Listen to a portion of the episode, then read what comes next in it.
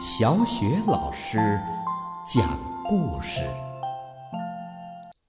每个故事都是一次成长之旅。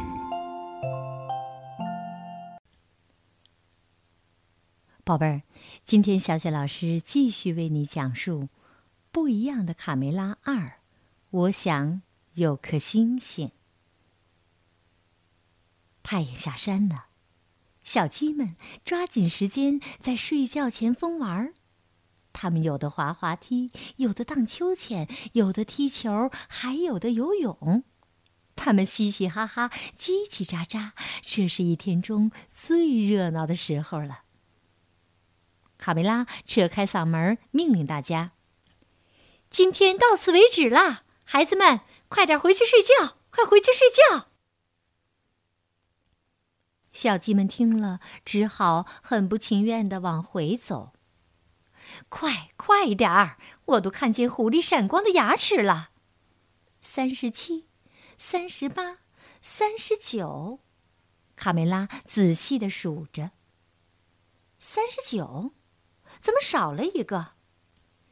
又是这个淘气包，卡梅利多，你在哪儿？赶紧回来，小心狐狸吃了你！哼，我才不怕呢！卡梅利多仰望着闪烁的星空，他才不在乎妈妈的恐吓呢。忽然，他看到了一颗美丽的小星星坠落在灌木丛里。哇，一颗流星！流星！我来了，宝贝儿！卡梅利多欢呼着奔过去。想凑近了瞧一瞧。自打他从蛋里钻出来，他就梦想着这一天了。哦，我的天哪！他正一动不动的躺在沙滩上呢。卡梅利多抑制不住内心的激动，轻轻的走过去。哦，可怜的星星，看来这趟旅行把你累坏了。他轻轻地抚摸着星星。奇怪，原来星星这么软，嗯，还有股鱼腥味儿。我找到星星了，这是我生命中最美好的一天了。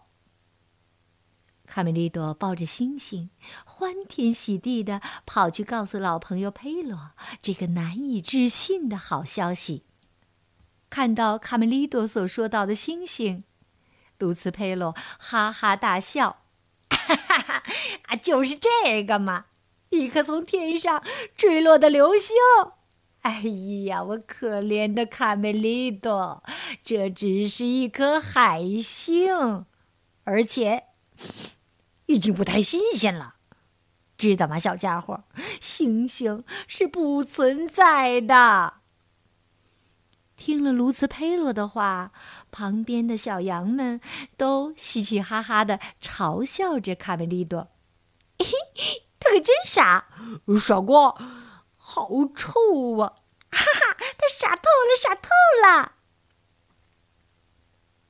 佩洛继续说：“我得给你解释一下，事实上呢，每当夜晚来临。”地球就被一个巨大的黑色漏勺盖起来了。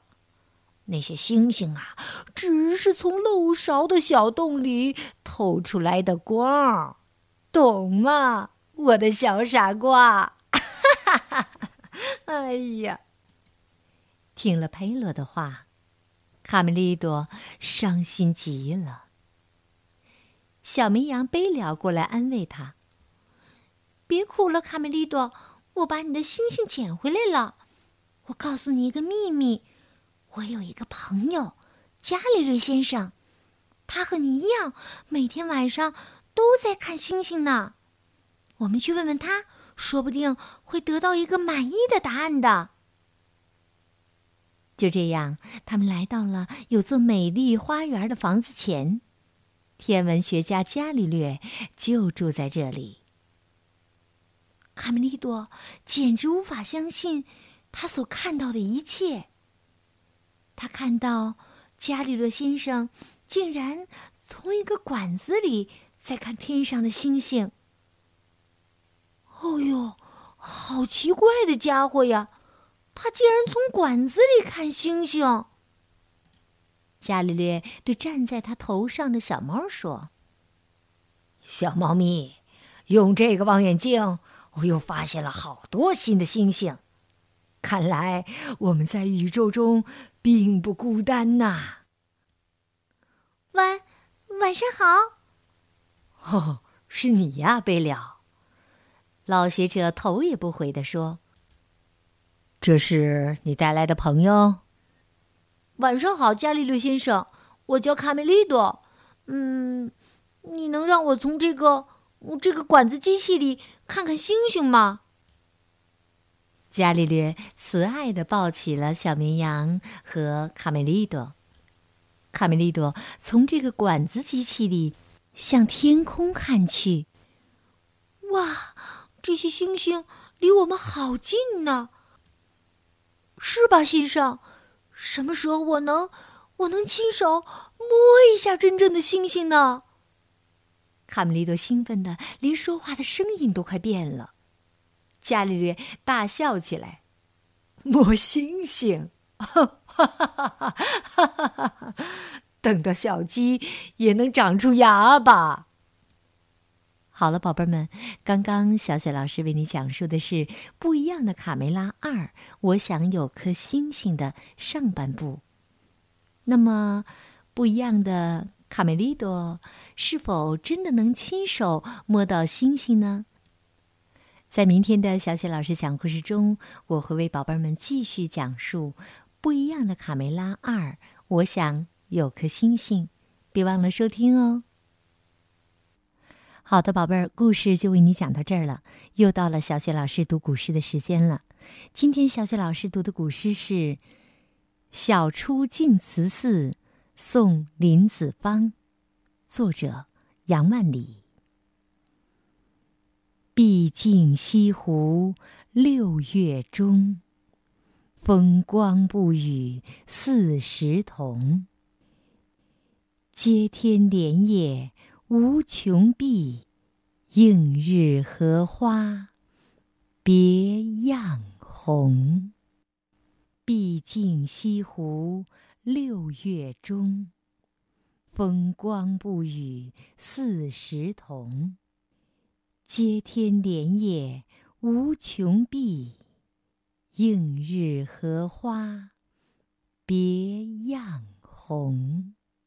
毕竟西湖。六月中，风光不与四时同。接天莲叶无穷碧，映日荷花别样红。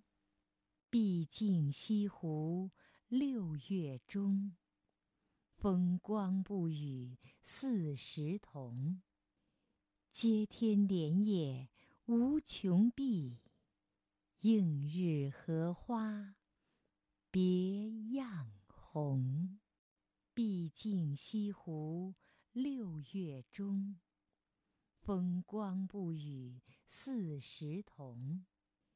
接天莲叶无穷碧，映日荷花别样红。毕竟西湖。六月中，风光不与四时同。接天莲叶无穷碧，映日荷花别样红。